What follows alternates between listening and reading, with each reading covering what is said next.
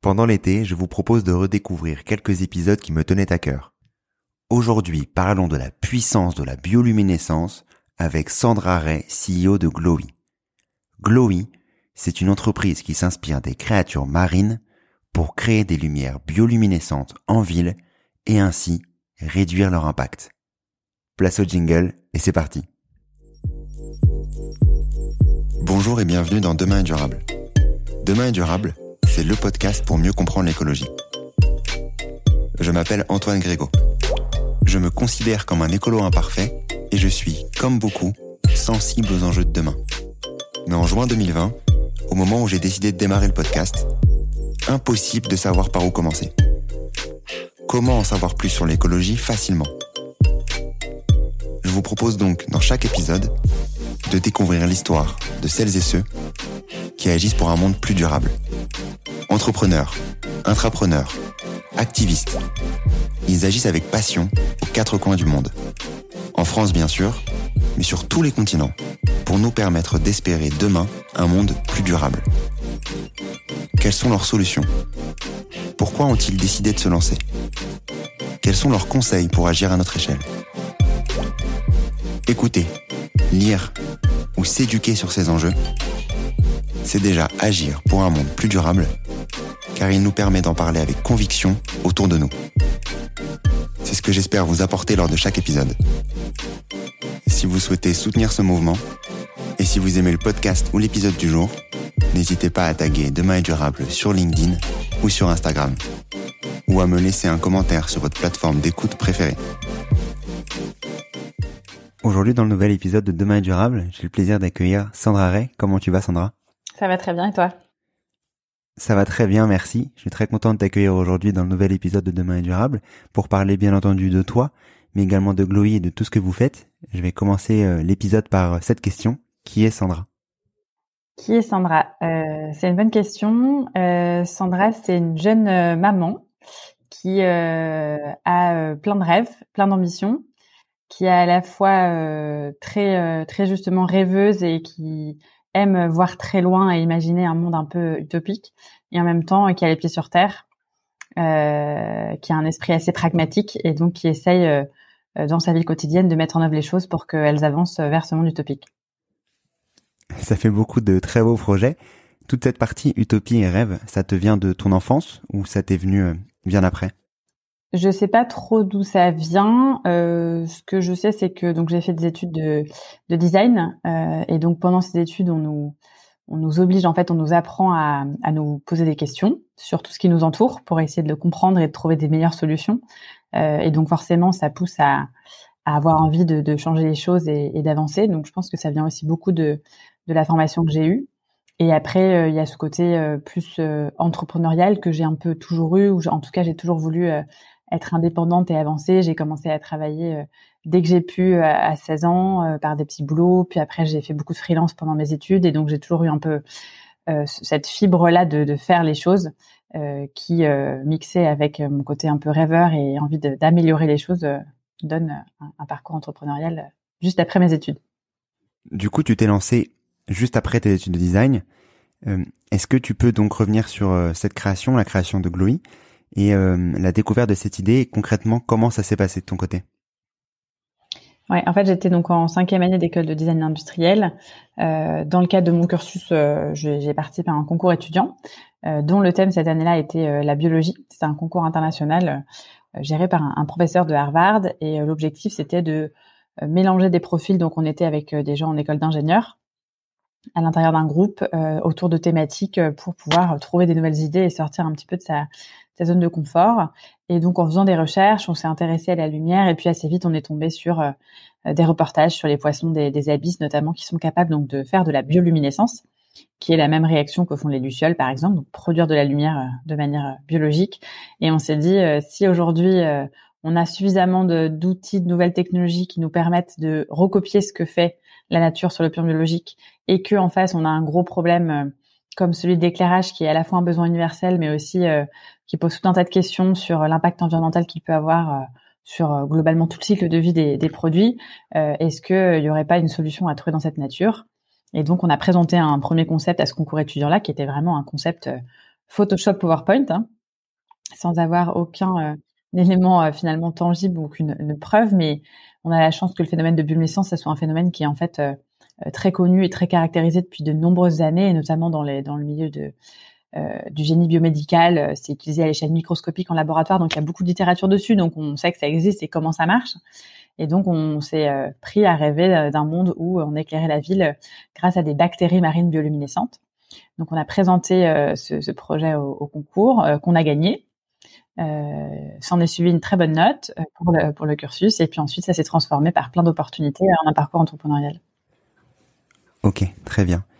Je vais maintenant passer à une nouvelle rubrique du podcast qui s'appelle la question aux invités. les abonnés de la newsletter Demain durable ont la possibilité de poser les questions aux invités du podcast en amont de l'épisode, comme ça a pu euh, être le cas avec euh, ton épisode aujourd'hui. Je me permets donc de, faire une petite aparté pour euh, parler aux auditeurs et aux auditrices. Si vous souhaitez également poser vos questions aux futurs invités des épisodes de Demain est durable et donc de mieux comprendre leur univers, leur parcours et toute la partie écologique qu'ils portent, n'hésitez pas du coup à vous abonner à la newsletter. Le lien est dans la description de l'épisode. Donc la question Sandra, aujourd'hui, la première question de, cette nouvelle rubrique, elle vient directement euh, dans euh, ce que tu as pu nous indiquer auparavant, à savoir euh, ton parcours. Qu'est-ce qui, toi, t'a donné envie de te lancer sur ce secteur-là, en particulier, alors que tu n'étais pas à la base experte sur ce sujet? Ouais, bah en fait j'ai vu très vite, donc on a eu la, la chance entre guillemets euh, d'être un peu propulsé dans les médias grâce à ce concours parce qu'il y avait une attachée de presse et donc ça a fait du bruit. Et le fait d'avoir pu en parler dans les médias a fait qu'on a eu beaucoup nous de retours en fait de différents prospects, différents clients, de villes, en tout cas de gens qui euh, étaient hyper intéressés par le, le concept et euh, avaient envie d'acheter quoi. Et donc tous ces retours en fait qu'on a eu de, de l'extérieur, du terrain, du marché, ça nous a convaincus en fait qu'il y avait qu'il y avait quelque chose. Et là je me suis dit c'est un vrai problème, euh, un début de solution. Euh, je ne peux pas ne pas euh, continuer et aller jusqu'au bout. Et donc, j'ai décidé de me lancer pour le coup dans l'aventure entrepreneuriale, qui est une toute autre dimension qu'un cours étudiant, qui a beaucoup d'autres implications. mais du coup, voilà, c'était vraiment avec cette conviction de se dire, on tient quelque chose d'intéressant, ça intéresse les gens, il y a, y a, une traction, et donc allons explorer plus. Quoi. Peu importe à la limite l'expertise que j'avais ou que j'avais pas, c'était pas le sujet. Tu as pu en fait valider le concept un peu malgré toi, mais toi, tu avais euh, cette envie ou c'est venu euh, en gros par hasard Ouais, au début, c'est vraiment venu par, euh, par opportunité. Alors, j'ai aussi su saisir les opportunités. Hein. Je pense que ça, c'est important dans l'entrepreneuriat aussi. C'est-à-dire que euh, j'ai entendu parler à la radio euh, d'un autre concours euh, d'entrepreneuriat, donc j'ai participé. Et puis du coup, on a gagné. Enfin, il y a eu plein de choses comme ça qui ont fait que du coup, le projet s'est construit petit à petit plus sur une facette entreprise que sur une facette projet d'étudiant. mais donc c'est venu beaucoup plus à moi. À ce moment-là, j'avais toujours dans l'idée d'ailleurs de de chercher un de designer et, et pas forcément encore de monter la boîte, mais je voilà, je sentais que c'était ça valait le coup de, en tout cas de continuer à creuser et de me laisser la chance de voir un petit peu où ça pouvait aller. Ok, très bien sur euh, sur Glowy plus particulièrement pour euh, pour y revenir maintenant. Ça fait maintenant euh, quelques années, 5-6 ans que tu as pu créer Glowy. C'était quoi l'ambition au début de Glowy et c'est quoi l'ambition de Glowy maintenant? Alors l'ambition du début, et elle est restée en fait la même aujourd'hui, c'est vraiment de réduire l'impact environnemental de la lumière, euh, dans la ville parce que euh, c'est là où on pense avoir le plus d'impact euh, à la fois écologique, économique, en termes d'attractivité et en termes de prise de conscience aussi. Donc ça a toujours été de, se concentrer sur la ville. Après, il y a eu plein d'étapes qui nous ont permis de faire des produits intermédiaires, de s'attaquer à des marchés intermédiaires, mais on a toujours gardé ce, cette envie d'intégrer la bioluminescence dans la ville pour dessiner une ville qui soit plus, vivable et plus durable pour demain. Et comment s'est passé le début? Tu tu disais que vous aviez plein de contenu sur la bioluminescence, sur euh, notamment la partie euh, euh, plus médicale. Comment tu t'es lancé au début? Tu t'es lancé seul? Oui, alors on m'a proposé en fait de, une sorte de programme d'incubation dans un laboratoire qui m'a aidé à recruter un stagiaire en biotechnologie, donc ingénieur en biotech, et qui nous a mis en fait à disposition du, matériel du matériel, en plus d'un encadrement un petit peu technique. Et donc la première étape, c'était de se dire, euh, on se laisse quelques mois pour faire une première preuve de concept, à savoir euh, reproduire de la lumière en laboratoire. Alors moi, à l'époque, j'avoue que j'avais un peu dans l'idée qu'un produit industriel, ça allait se construire en, trois mois et puis que j'allais pouvoir mettre ça sur le marché très très vite. Euh, bon, j'ai vite compris que, que ça allait pas tout à fait se passer comme ça, et dans la vie de manière générale, et dans la biotech en, enfin, particulièrement. mais du coup, voilà, on a commencé à avancer comme ça pendant trois mois. Euh, on a réussi donc à faire de la lumière. Alors il fallait être très convaincu pour euh, pour la voir parce que bon, fallait quand même s'habituer beaucoup à l'obscurité. Ça restait très faible, mais il y avait de la lumière et pendant plusieurs heures. Donc on avait aussi euh, compris qu'il y avait des pistes d'amélioration de, de, tout ça. Et donc à partir de là, euh, à la fin de donc de cette période de trois mois, euh, j'ai décidé de créer l'entreprise. Et, euh, et euh, il a fallu trouver un plan pour la suite puisque bah, on n'avait plus de sous. Les stages, ça se termine euh, et, et l'accompagnement en laboratoire se terminait aussi.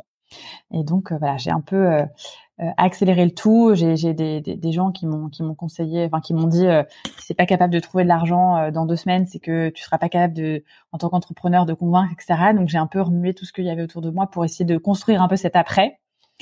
Euh, j'ai fini par faire un prêt personnel et quelques semaines plus tard, j'ai participé à un autre concours d'entrepreneur qui m'a amené mon premier investisseur. Et donc tout ça, ça a commencé à se construire à partir de là euh, ensuite. Ok. Sur sur la technologie de Glowy, euh, avant de revenir euh, sur sur les débuts et sur tout ce que tout ce que tu as pu faire, comment marche la technologie de la bioluminescence plus particulièrement? Euh, j'imagine qu'elle a dû euh, évoluer depuis le début, euh, au fur et à mesure des, des, expérimentations, au fur et à mesure des projets. Mais est-ce que c'est toujours le même concept, la même technologie? Alors c'est le même concept, il y a eu quand même beaucoup d'évolutions. Aujourd'hui, on utilise donc des bactéries marines qui sont naturellement bioluminescentes. Euh, donc on a identifié celles qui nous paraissent être les meilleures en termes de performance pour ce qu'on veut en faire, donc de l'éclairage. ensuite, on vient les les faire évoluer en laboratoire euh, pour qu'elles soient plus performantes en termes de euh, d'intensité lumière, de stabilité. Ensuite, on vient définir les meilleures conditions qui leur permettent de, euh, d'une fois de plus, créer les meilleures performances, donc en termes de nutriments, d'apport de, d'air, par exemple, d'oxygène. Et puis, enfin, on vient euh, apposer par-dessus une espèce de coque, un système qui s'appelle en fait un, un bioréacteur, qui est une sorte d'aquarium, qui permet de cultiver ces bactéries bioluminescentes en continu et de faire en sorte que du coup il y ait de la lumière qui soit créée en continu de manière régulière euh, avec une même nombre de bactéries, la même croissance de bactéries pour pouvoir avoir de la lumière sur le temps. Et donc c'est tout ça aujourd'hui qu'on a qu'on a construit comme comme expertise, c'est ce qui fait notre produit, c'est cet aquarium euh, à bactéries bioluminescentes. OK. Euh, et vous arrivez à atteindre la lumière en illimité ou est-ce que il y a une fin à cette lumière naturelle? Alors en fait, le, système est, est, alimenté, donc il y a un flux de nutriments qui arrive à l'intérieur du système qui permet de renouveler en fait la culture bactérienne tout le temps. Euh, dans la théorie, tant que euh, cette, cette, culture bactérienne est alimentée et qu'il n'y a pas de contamination extérieure, c'est-à-dire euh, une autre bactérie ou un autre micro-organisme qui viendrait euh, à l'intérieur et grandir à la place de nos bactéries bioluminescentes, c'est illimité. C'est-à-dire que on renouvelle tout le temps la population. C'est l'avantage du vivant, c'est que c'est que ça, ça se renouvelle et l'avantage des bactéries, c'est que ça se renouvelle très vite. Euh, ça, c'est la théorie. Et après, tout le challenge technique qu'il y a autour pour nous, c'est effectivement de faire en sorte qu'il y ait justement pas de contamination extérieure et pas de problème en termes d'alimentation du système. Donc aujourd'hui, on est capable de tenir plusieurs semaines et, euh, et on peut, enfin, dans la théorie, on peut tenir beaucoup plus longtemps. Euh, c'est une question ensuite de perfectionner le système pour qu'il soit plus robuste en fait euh, aux différentes conditions extérieures notamment. Sur sur la suite de Glowy, tu as pu nous indiquer que tu avais lancer ce projet grâce à des prêts perso euh, avec des investisseurs, etc. Rencontrés lors du cadre de, de, de, tes concours notamment. Euh, quel le produit vous avez pu créer juste après ça? Et où est-ce que vous en êtes maintenant sur, euh, sur la vision que vous aviez initialement? Alors en fait, on s'est très vite. Moi, je me suis dit, euh, j'ai pas envie de d'être un laboratoire de recherche, c'est-à-dire de rester pendant 15 ans dans le laboratoire pour avoir la technologie la plus performante possible et et, et, attendre en fait que ça se passe. Donc en gros, j'avais comme idée vraiment de sortir du laboratoire dès qu'on pouvait, euh, en monétisant en fait euh, notre R&D et, et, nos, et, nos, prototypes. Et donc au bout de quelques mois, on avait réussi à faire des unités de lumière euh, sous forme d'un gel euh, qui faisait de la lumière pendant plusieurs jours, enfin, d'abord plusieurs minutes, puis plusieurs heures, puis plusieurs jours. Euh, et donc on s'est dit, bah avec ça, on peut faire des installations événementielles, des sortes d'expériences immersives qui présentent la bioluminescence, qui nous permettent donc non seulement de commercialiser quelque chose, mais aussi de sortir de notre laboratoire et donc d'accélérer aussi notre savoir-faire euh, euh, en termes de, de, recherche et de performance techno, et puis de générer du, du, du chiffre d'affaires et de parler aussi de la bioluminescence, de montrer ce que c'est, euh, de, de, voilà. Vu qu'on en avait déjà beaucoup parlé dans les médias, en plus c'était important qu'on puisse montrer ce que c'était. Et donc dès la fin de la première année, ce qui est pas facile quand on fait de la biotech, hein, on a sorti donc cette offre d'expérience immersive pour l'événementiel. On a fait ça pendant trois ans. On a fait une quarantaine d'installations. Et, euh, et c'était un super levier pour euh, à la fois monétiser, à la fois accélérer la recherche et à créer un vrai lien avec le, marché. Euh, ensuite, on a eu une autre étape de se dire aujourd'hui, on est capable de faire euh, de la lumière en continu, donc dans ces fameux bioréacteurs, ces petits aquariums qui fonctionnent assez bien dans un environnement intérieur, c'est-à-dire où on maîtrise quand même un, maximum de paramètres. Euh, et donc, on avait aussi tiré comme conclusion de nos expériences événementielles que cette lumière avait un effet assez hypnotique et hyper apaisant euh, pour plein de raisons qu'on a ensuite qualifiées, mais du coup, on a créé une salle de relaxation qui utilise la bioluminescence, une expérience entière qui dure euh, qui dure un peu plus de 15 minutes et qui permet de se plonger là-dedans et on l'a vendu à des hôtels et des spas. Donc ça, ça a été un deuxième euh, un deuxième palier. Ça nous permet d'avoir un, un, une fois de plus de d'avoir un produit qui sort de notre laboratoire, de se forcer à ça parce que dans le laboratoire ça marche bien, c'est assez facile entre guillemets. C'est beaucoup plus complexe quand on quand on sort euh, et donc ça nous fait progresser beaucoup plus vite en même temps que ça permet de monétiser la recherche.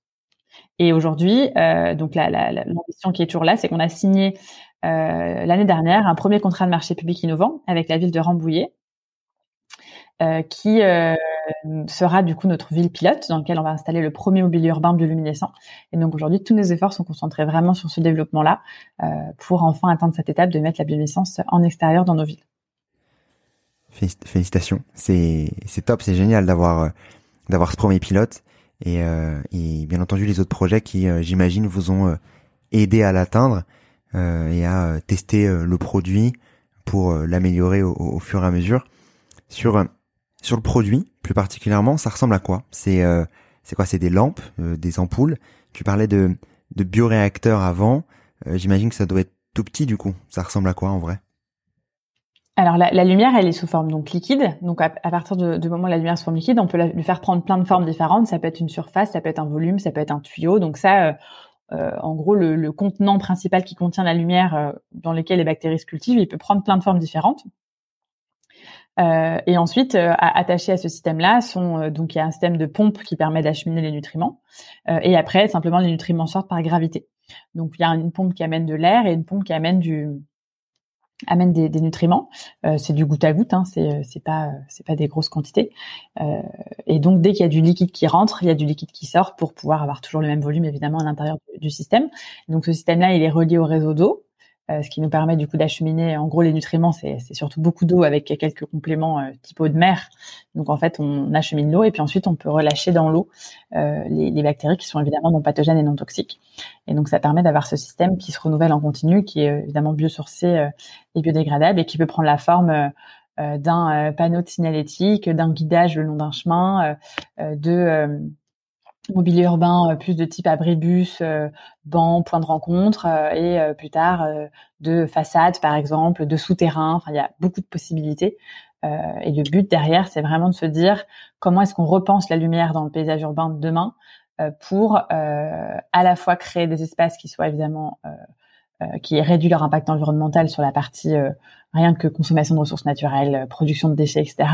Et aussi qui est un, un impact positif en termes de pollution visuelle et de pollution lumineuse, euh, que ce soit sur la biodiversité ou sur les êtres humains, euh, en créant aussi des ambiances qui sont très nouvelles. On a une qualité de lumière qui est extrêmement particulière et qui est justement très apaisante et qui permet de se poser vraiment la question de savoir pourquoi on éclaire les villes comme ça aujourd'hui et comment est-ce qu'on a envie finalement que ça soit éclairé demain.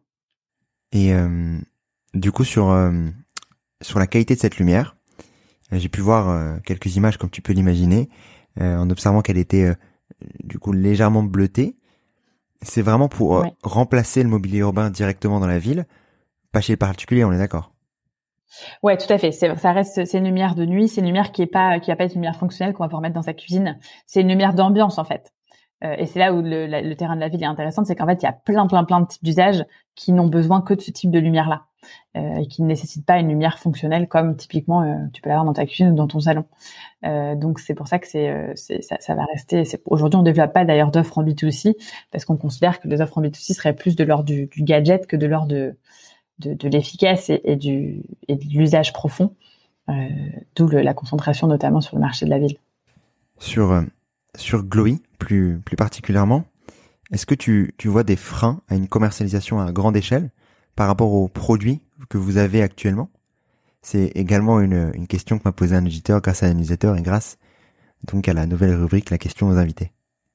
Alors, je dirais que le premier frein, c'est euh, le changement de, chaîne de valeur totale. C'est-à-dire que à partir du moment où on remplace pas une ampoule par euh, un glowy ou de la bioluminescence et que du coup ça, ça demande une réflexion beaucoup plus profonde et que ça change aussi la chaîne de valeur dans le sens où bah ça ça met en place des nouveaux métiers, c'est des systèmes qu'il faut opérer, maintenir, euh, pas de la même manière que des systèmes de, lumière électrique, qui ont aussi leur propre maintenance. Hein.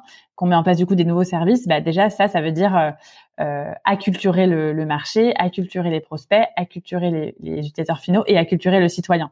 Et donc ça, c'est la première, euh, c'est le premier gros challenge pour nous, c'est vraiment de faire en sorte que la bioluminescence devienne une évidence aussi bien pour les citoyens que pour nos futurs clients. Donc ça, c'est une première euh, vraie barrière parce qu'en fait, ça prend beaucoup, beaucoup de temps. Et comme en plus, on est sur des marchés qui, de par nature, prennent énormément de temps avec des cycles de vente euh, qui sont de 2 à, à 3 ans. Donc c'est, euh, aussi très long. Euh, bah, tout ça, ça se cumule et ça fait qu'on peut rapidement courir après le, le, temps et manquer de temps pour, pour aller jusqu'au bout du, du projet. Après, il y, a, y a évidemment des enjeux techno qui sont plus de notre côté, qui sont pas sur la pénétration du marché, mais qui sont, on reste sur de la de la, de, la, haute technologie en biotech et sur du vivant. Donc euh, le vivant, c'est pas facile à, à, à, travailler. Et donc il nous reste encore nous euh, quelques étapes à passer euh, pour avoir un système qui est suffisamment robuste dans différentes conditions et qui du coup trouve sa place vraiment dans le paysage urbain. Ça c'est plus de notre côté. donc voilà, je pense que le, principal, le principal enjeu, c'est vraiment la culturation et la démocratisation de ce, ce, type de système pour que ça devienne une norme en fait et c'est aussi pour ça que nous, on fait un gros travail. C'était aussi important de mettre sur le marché des produits rapidement euh, via l'événementiel, via la Glosen Room, parce que parce qu'on on fait du coup ce travail pédagogique et on fait se rendre compte aux gens que ces solutions elles existent et qu'elles ont du sens euh, de les utiliser euh, dans, le paysage. Donc Et après, la deuxième chose, c'est que forcément, quand on travaille dans le paysage urbain de cette manière-là, euh, ça va être beaucoup plus dur de s'intégrer dans, un, dans une ville déjà existante et de remplacer euh, typiquement à l'échelle de Paris, par exemple, une rue ou une place ou quoi que ce soit. Donc, on travaille pour l'instant surtout sur des projets qui sont des projets de rénovation ou de construction euh, qui sont euh, qui sont beaucoup plus simples à aborder parce que du coup, on prend le problème dès le départ et on n'essaye pas d'incrémenter quelque chose à de l'existant. Euh, et donc, ça aussi, c'est évidemment un enjeu pour se globaliser et pour pour distribuer partout, c'est qu'on va forcément devoir par commencer par ça, et ensuite petit à petit seulement, ça pourra vraiment remplacer là où c'est déjà utilisé euh, les systèmes de lumière. C'est beaucoup une question de temps.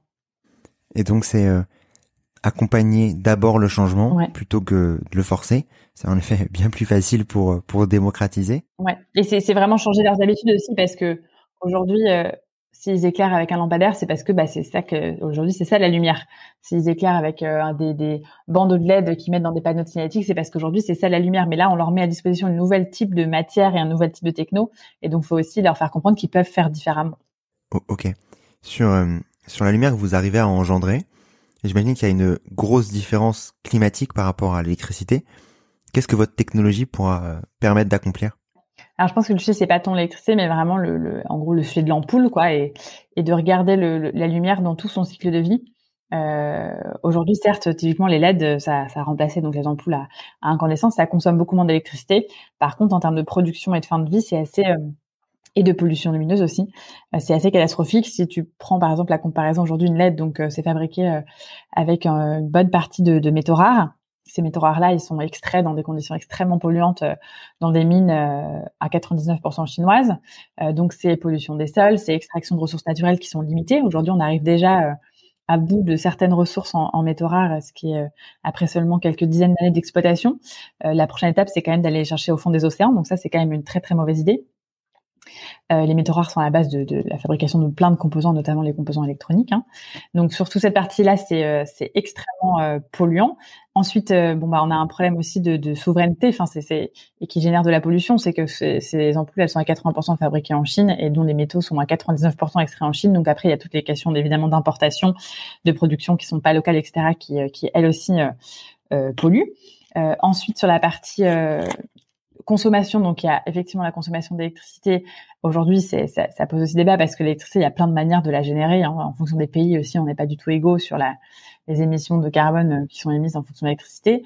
Et puis, il y a toutes les questions de, de qualité de lumière et notamment de pollution lumineuse qui euh, bouleversent aujourd'hui la biodiversité qui est un, quand même un, un vrai vrai enjeu d'équilibre de nos de nos écosystèmes. Donc il y a et la LED, en fait, a, comme la LED produit une lumière qui est bien plus intense que les lumières à incandescence, bah, en fait, en remplaçant tout par de la LED, alors d'une part parce que la LED est moins chère, on en a mis plus, donc ça, c'était quand même pas la meilleure chose à faire, mais bon, bah, c'est comme ça que ça s'est fait. Et d'autre part parce que euh, parce que la LED le permet, les intensités ont énormément grimpé et donc la pollution lumineuse s'est énormément aggravée dans les 5 à 10 dernières années, euh, notamment parce qu'on avait cette technologie à disposition et donc bah voilà, il y a eu un side effect euh, pas hyper cool euh, là-dessus. Et puis en fin de vie, on a aujourd'hui même s'il y a une collecte qui est organisée, il y a que 20% aujourd'hui des ampoules qui sont à peu près collectées et dans ces ampoules qui sont collectées, en gros, on ne sait pas recycler aujourd'hui la partie métaux rares. Donc en fait, souvent elles sont pas recyclées ou en partie. Alors il y a des technologies qui émergent pour le faire mais la collecte et le recyclage restent eux aussi très consommateurs de, ressources et d'énergie. Et donc là, nous, on va, si tu reprends toute la chaîne de valeur, nous, on a une matière qui est biosourcée où en gros, on cultive des bactéries à l'infini. Et même d'ailleurs, j'irai plus loin, le, le, produit en tant que tel, en fait, c'est notre usine à production de bactéries puisqu'elles se reproduisent à l'intérieur. Donc ça veut dire que si ça tombe en panne, typiquement, bah, il y a juste à remettre quelques milliers de bactéries. Quelques heures plus tard, on obtient un nouveau système de lumière et non pas aller creuser dans les sols à l'autre bout du monde euh, et d'extraire des, matériaux. Et puis en fin de vie, on a cette matière qui est, euh, qui est totalement euh, biodégradable. et donc, bah, le meilleur déchet, ça reste quand même celui qui n'existe pas. Et donc, ça permet d'éviter déjà ces deux gros pôles. Et en ce qui concerne la, la pollution lumineuse, typiquement, on va lancer, nous, là, dans les mois qui arrivent, des, des études plus approfondies scientifiques sur l'impact que la bioluminescence a sur la, en termes de perception par les animaux, les insectes, etc. et les végétaux aussi. Euh, mais en gros, il y a beaucoup d'indices qui sont intéressants. La bioluminescence, ça produit pas du tout de chaleur, donc déjà, euh, euh ça permet d'éviter que des insectes qui euh, s'y approchent, s'ils s'y approchent, euh, meurent en étant grillés dessus, ce qui est un vrai problème. c'est un peu bête dit comme ça, mais c'est quand même un vrai problème en termes de biodiversité. Euh, il y a des longueurs d'onde aussi qui sont assez spécifiques euh, et une qualité de lumière qui peut-être serait perçue différemment du coup euh, par les êtres vivants du fait qu'elle soit produite de manière biologique. Donc, donc l'objectif c'est aussi de se dire parce qu'on peut en faire des surfaces, on va pouvoir réduire l'intensité et éclairer différemment parce que la technologie le permet. Au même titre que la LED a permis de d'éclairer plus, bah là on va permettre d'éclairer un peu moins et différemment. Et du coup, ça repose la question de cette pollution lumineuse qui est essentielle. Ok c'est euh, c'est top, c'est euh, c'est très très complet et en effet toutes les toutes les différences que vous allez pouvoir faire dans les euh, dans les prochaines années, on espère, sont très importantes, sont primordiales pour pour le dérèglement climatique et tout ce que tu indiquais notamment sur les métaux rares et, et les LED.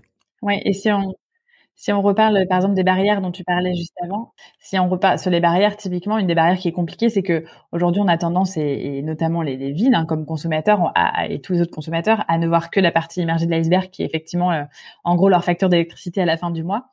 Euh, et du coup de les embarquer dans cette alors même s'ils ont aujourd'hui des, des, impératifs en termes de réduction des impacts environnementaux, bah, c'est hyper compliqué aujourd'hui encore de les, de les inclure dans cette histoire globale du cycle de vie parce que c'est ça les concerne moins finalement directement ça n'a pas un impact direct sur eux. Et du coup, ça c'est aussi un enjeu de faire comprendre que euh, un produit, c'est pas juste sa phase de consommation, mais c'est tout son cycle de vie, et que c'est parce qu'on va changer la manière de produire et de consommer qu'on va pouvoir avoir un impact global sur la planète, et pas juste en baissant la consommation d'électricité, quoi. Sur euh, Glowy et euh, sur toi plus particulièrement, l'idée, comme tu nous l'indiquais auparavant, elle t'est venue d'un concours. Est-ce que tu avais cette conscience écologique avant, ou est-ce que c'est quelque chose qui t'est venu au fur et à mesure de euh, t'être renseigné sur euh, le secteur de l'électricité et euh, est-ce que ça pouvait potentiellement faire et, engendrer d'un point de vue climat? Comment ça s'est fait de ton côté?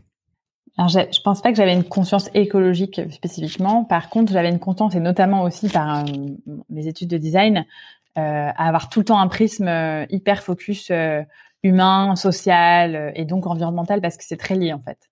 Et donc, euh, et donc d'ailleurs, quand j'ai fait mon master en entrepreneuriat euh, en école de commerce, j'avais même pas vu que en fait j'avais pris un master en entrepreneuriat social parce que pour moi c'était juste normal que l'entrepreneuriat puisse répondre à un problème euh, de société quoi, profond.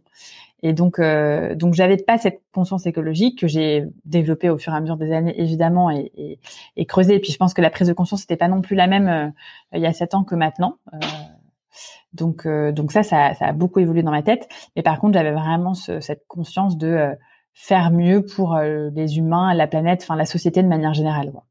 Sur cette partie écologique et, euh, et la manière dont tu t'es développé, est-ce que tu as des contenus qui t'ont aidé sur ces thématiques-là et qui, euh, j'imagine, t'apportent au quotidien et à permettre d'apporter aussi de la valeur à Glowy et à ta vision? Bah, il y a un livre qui m'a euh, qui m'a confronté. Alors typiquement, c'est très compliqué, tu vas trouver du contenu sur euh, les cycles de vie des produits en général, et par exemple de la LED, parce que la LED c'est la nouvelle technologie qui a permis de réduire la consommation électrique, donc euh, c'est vu comme une très bonne solution et ça a du bon sur plein de plein de points. On ne remplacera pas à 100% la LED, mais j'ai un, j'ai un livre qui s'appelle La guerre des métaux rares de Guillaume Pitron qui justement a fait une enquête donc en Chine à la recherche de comment sont euh, produits ces métaux rares et quels sont les problèmes environnementaux mais aussi géopolitiques hein, que ça que ces métaux rares aujourd'hui posent. Et c'est vrai que ça m'a ça m'a non seulement conforté dans cette vision que je portais de se dire euh, il faut regarder euh, tous les aspects du produit et pas juste juste la consommation. et c'est d'ailleurs ce, livre est, devenu un documentaire il y a quelques mois qui s'appelle La face cachée des énergies renouvelables, me semble-t-il, des énergies vertes, me semble-t-il. donc ça, je, le conseille parce que c'est alors c'est forcément un prendre avec des pincettes, il y a un prix comme dans tous les documentaires, mais mais c'est vraiment une vraie prise de conscience sur euh, les enjeux euh, globaux euh, que peuvent avoir aujourd'hui notre consommation et, et la manière dont on voit les choses. Ça, il parle notamment beaucoup des voitures électriques, hein, qui fait beaucoup débat. Euh, mais, mais voilà, je pense que toutes ces nouvelles technologies, alors même si je suis convaincue que dans une nouvelle technologie, il y a toujours il y a des avantages et il y a systématiquement des inconvénients. Aujourd'hui, la solution parfaite, elle n'existe pas et je pense qu'elle n'existera jamais. Euh, mais, euh, mais du coup, ce livre-là m'a vraiment, euh, vraiment ouvert les yeux.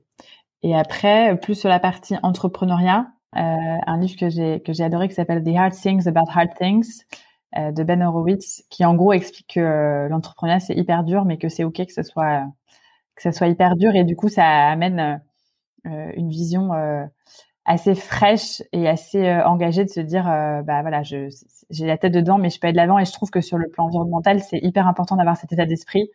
Parce que euh, d'une part il faut pas essayer de trouver des solutions radicales qui vont régler tous les problèmes de la planète.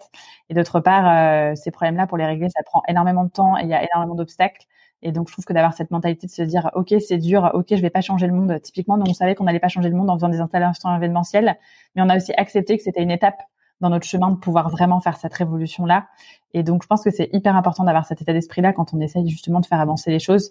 Quand on sait que c'est sur du long terme, on peut pas être trop impatient et être conscient que c'est dur, mais que c'est pas grave si c'est dur et que ça vaut quand même le coup de continuer, c'est hyper important. J'ai vu que tu avais participé à un livre qui est, sorti récemment, le, Grand Plongeon. Euh, toi, depuis le, commencement de Glowy, il y a à peu près euh, 5-7 ans, comment tu comme tu disais, tu travaillais même pendant tes études. C'est donc euh, que tu avais cet esprit euh, entrepreneurial depuis euh, depuis un bon bout de temps. quels sont les conseils que tu pourrais donner pour se lancer sur des sujets notamment à impact? Ouais, pour moi, je pense que la, principale des choses, c'est que pour se lancer sur ces sujets, il faut avoir la passion évidemment, mais surtout il faut être capable de, de partager cette passion et de convaincre les gens et d'avoir aussi des remontées euh, de, de l'extérieur euh, et des soutiens extérieurs parce que c'est ça qui fait qu'on se lève le matin après. Et comme euh, comme comme on vient de le dire en tant qu'entrepreneur les choses sont dures et prennent du temps il faut absolument qu'on trouve ces moteurs là et donc mon conseil pour réussir à faire ça c'est c'est d'en parler. De pas vouloir garder son idée pour soi de pas avoir peur qu'on nous copie de pas alors moi j'ai dû le faire un peu malgré moi parce qu'on a été projeté dans les médias alors même que j'avais pas demandé grand chose à, à, grand monde et je l'aurais peut-être pas fait naturellement. Mais en fait c'est hyper constructeur parce que euh, le fait de se confronter et de parler de son idée, ça permet aussi aux gens de nous challenger toujours et donc d'affiner son projet, euh, de répondre mieux aux besoins et donc de, de voilà, de d'oser s'engager aussi vis-à-vis de l'extérieur. Je sais que moi, quand j'ai fait un, quand j'ai gagné mon premier concours là en, en janvier 2015 pour euh, euh, pour avoir mes premiers investisseurs, euh, je me suis retrouvée en direct sur BFM TV et j'ai dit ma prochaine étape c'est éclairer la Tour Eiffel. Je me suis totalement emballée, mais du coup, à part le fait que beaucoup de gens se sont moqués de moi, ça m'a engagé une fois de plus publiquement. Et le fait d'être engagé publiquement vis-à-vis des personnes extérieures, c'est un moteur au quotidien qui permet d'oser et de continuer à avancer. C'est comme si on devait un peu des comptes en fait à, quelqu'un d'autre que nous. Et je pense que c'est important dans l'entrepreneuriat d'avoir de, créer cet écosystème-là autour. j'espère, j'espère qu'un jour tu pourras éclairer la Tour Eiffel. Ouais. Ce serait en tout cas une, une belle preuve euh, écologique euh, pour Paris et, euh, et, pour la France de manière plus plus globale. Sur sur ton parcours, tu euh, nous indiquais comme euh, comme euh, comme on a pu le comprendre que tu étais designer à la base, en tout cas tu as fait des études de design avant de créer Glowy. Quel quel conseil tu donnerais aux personnes qui auraient peur de se lancer car elles n'auraient pas les les hard skills, l'expertise plus plus précisément sur tel ou tel sujet comme comme toi tu as pu le faire? Bah, euh, ce, que je dirais, c'est que de toute façon, vous aurez dans tous les cas pas toutes les compétences qu'il vous faut pour monter un projet. Et donc, la seule chose que ça va changer, c'est qu'il va falloir aller chercher plutôt les compétences que vous n'avez pas. Euh, et ça, ça demande euh, quelque chose qui est extrêmement important, qui est de savoir ce qu'on sait faire et ce qu'on ne sait pas faire et ne pas du coup pour le coup penser qu'on sait le faire alors qu'on ne sait pas le faire. Mais euh, mais voilà, ça va juste accélérer un peu le processus de s'entourer d'une équipe. Donc ça va demander d'être euh, bah, plus force de persuasion parce qu'au départ on n'a pas non plus forcément le moyens de recruter, donc euh, il faut faut convaincre et s'entourer des bonnes personnes très vite. Mais en fait ça, ça ne fait qu'avancer ce, ce moment-là qui dans tous les cas euh, arrivera puisque vous ne pourrez pas gérer votre projet seul. Vous n'aurez jamais toutes les compétences pour le faire, quel que soit le domaine d'activité. Donc en fait c'est pas vraiment pour moi un, un frein le seul frein que ça apporte, c'est euh, une espèce de notion de, de, de crédibilité vis-à-vis de, de, ce milieu-là que dans lequel vous n'avez pas d'expertise. Mais ça, c'est voilà, c'est plus de travail pour euh, gagner cette crédibilité-là. Mais si vous y croyez, que vous avez les éléments et vous trouvez les bonnes personnes pour vous entourer, ça, ça ne changera rien en fait. Avant de finir, euh, tu nous disais tout à l'heure que vous aviez fait un pilote avec la, la ville de Rambouillet et c'est génial. Ouais. Toi, à terme, comment est-ce que tu vois ce marché-là évoluer et comment est-ce que tu l'as vu évoluer au fur et à mesure? Est-ce que tu vois des, concurrents arriver? Alors, il y a beaucoup de choses qui se passent depuis quelques années sur la bioluminescence et, euh, et c'est hyper bien et j'espère qu'on a participé à rendre ce, phénomène un peu, dynamique et finalement euh, à commencer à créer une industrie. Euh, il n'y a, pas de, de alors il y a, y a, des projets aujourd'hui qui par exemple font des plantes, enfin essayent de faire des plantes bioluminescentes pour mettre dans les villes. Il y a eu pas mal d'installations artistiques autour de la naissance pour faire des, preuves de concept, des, choses comme ça. Euh, Aujourd'hui, il y a pas, enfin, on a clairement beaucoup d'avances euh, technologiques et même sur le marché euh, sur euh, sur ce qu'on fait. Par contre, on peut considérer que d'autres alternatives euh, de d'éclairage intelligent, etc., peuvent être plus des concurrents. Euh, mais voilà, on se positionne de manière très différente. On a une valeur, une proposition de valeur euh, avec euh, et la qualité du lumière et le fait d'apporter de la nature en ville et le fait d'avoir une matière première qui peut prendre plein de formes et l'impact environnemental qui est quand même assez forte. Donc on essaie de, de rester celle là-dessus. Par contre, ce qui est intéressant, c'est de voir que ce phénomène il monte en puissance. Puis il y a de plus en plus d'acteurs. Là, typiquement, on travaille avec un cluster lumière qui va consacrer toute une branche à la à la bioluminescence. il y a la bioluminescence est maintenant dans certains manuels scolaires. Euh, nous, d'année en année, on a de plus en plus de groupes d'étudiants qui nous contactent pour travailler dessus. On a de plus en plus également de groupes de chercheurs à l'international qui nous contactent pour des collaborations sur certains sujets pour euh, utiliser la bioluminescence comme éclairage. Donc, euh, donc, on sent vraiment que cette industrie, elle est en train de, de se structurer et on essaye en tout cas, nous, d'être un, acteur de tout ça euh, et de favoriser le développement des technologies de bioluminescence, des nôtres évidemment, mais, mais aussi de cet écosystème qui va nous permettre de créer une légitimité aussi et un standard dans l'industrie de la lumière avec la bioluminescence. Ok. Et euh, sur, la partie coût de votre produit, j'imagine qu'il y aura des économies d'échelle à terme, mais euh, comment est-ce que vous arrivez à convaincre les villes, euh, comme par exemple vous avez pu le faire avec euh, avec Rambouillet? Alors c'est vraiment cet argument triple, c'est d'une part de, repenser des espaces pour les rendre plus agréables, de réduire la pollution lumineuse, de réduire l'impact environnemental, de créer une attractivité aussi qui est différente parce qu'on va utiliser cette technologie-là, euh, qui aussi amène de la curiosité. Donc, dans un premier temps, typiquement, la proposition de valeur, elle est très axée sur l'innovation, et c'est aussi ce que les villes recherchent pour pouvoir euh, euh, se différencier et ancrer leur démarche globale dans cette démarche écologique. Et donc, nous, on est aussi un peu, on a la chance que la, lumière soit un phénomène qui soit très courant, très commun, on y est tous les jours confronté, et que la luminescence soit un phénomène qui soit connu de tous. En fait, tout le monde sait qu'une luciole, ça existe, et personne n'a peur d'une luciole. Et donc, on est aussi un très bon porte-parole de euh, ce que la nature peut apporter en termes de solutions énergétiques pour demain. Et c'est aussi ça que les villes recherchent aujourd'hui, à transformer vraiment leur, leur modèle. Et nous, on, ce qui est intéressant, c'est que l'argument aussi, c'est qu'on leur donne pas simplement une brique technologique, on cherche à les accompagner là-dessus, c'est-à-dire à les conseiller et à réfléchir ensemble sur comment est-ce que demain euh, leur ville peut changer la manière d'éclairer grâce à ce type de technologie-là. Et donc, on n'est pas juste un, un fournisseur de nouvelles technologies, on est aussi un partenaire euh, stratégique pour dessiner la ville de demain avec eux. Et ça, c'est aussi parce qu'on a créé une équipe pluridisciplinaire, hein, qui n'est pas juste une équipe de R&D, mais avec une équipe en design, en communication, en business, etc., qui, du coup étudie et travaille beaucoup main dans la main avec les clients euh, pour euh, les embarquer avec nous dans cette, aventure qui est, plus large que juste remplacer une ampoule. J'espère que, que tu aideras à créer la ville de demain, en tout cas, avec, avec Glowy, et que l'on pourra, comme tu le disais en conclusion de ton tel talk, il y a quelques temps, euh, que je recommande d'ailleurs, euh, que l'on pourra de nouveau voir les étoiles dans les villes. Ce serait, euh, ce serait génial, honnêtement. J'adorerais ça. je souhaiterais donc te, te, remercier pour ton temps, Sandra. Si on, si on souhaite te contacter pour en savoir plus sur la bioluminescence, sur toi ou travailler avec vous, comment est-ce qu'on pourrait le faire? Le plus simple, c'est d'écrire à contact@glowy.com et de nous suivre les aventures quotidiennes sur sur Instagram où on poste, c'est là où on poste le plus de contenu. Donc, We Love Glowy. Je mettrai bien entendu tout ça dans les notes de l'épisode pour suivre vos aventures et, et, tout ce que vous allez faire. J'en suis persuadé dans les prochaines années. Merci beaucoup pour ton temps, Sandra, et, et longue vie à Glowy. Merci à toi. Merci d'avoir écouté cet épisode. J'espère que tu l'as aimé. Comme tu le sais, l'objectif de demain est durable et que chacun puisse mieux comprendre les enjeux écologiques, les solutions qui existent, tout comme avoir des clés pour agir à son échelle. Si tu veux m'aider à faire connaître Demain est durable et me soutenir dans cet objectif, tu peux laisser un commentaire et une note 5 étoiles sur Apple Podcast. C'est ce qui permet à Demain est durable d'être visible du plus grand nombre et ainsi d'accélérer le changement. À très vite.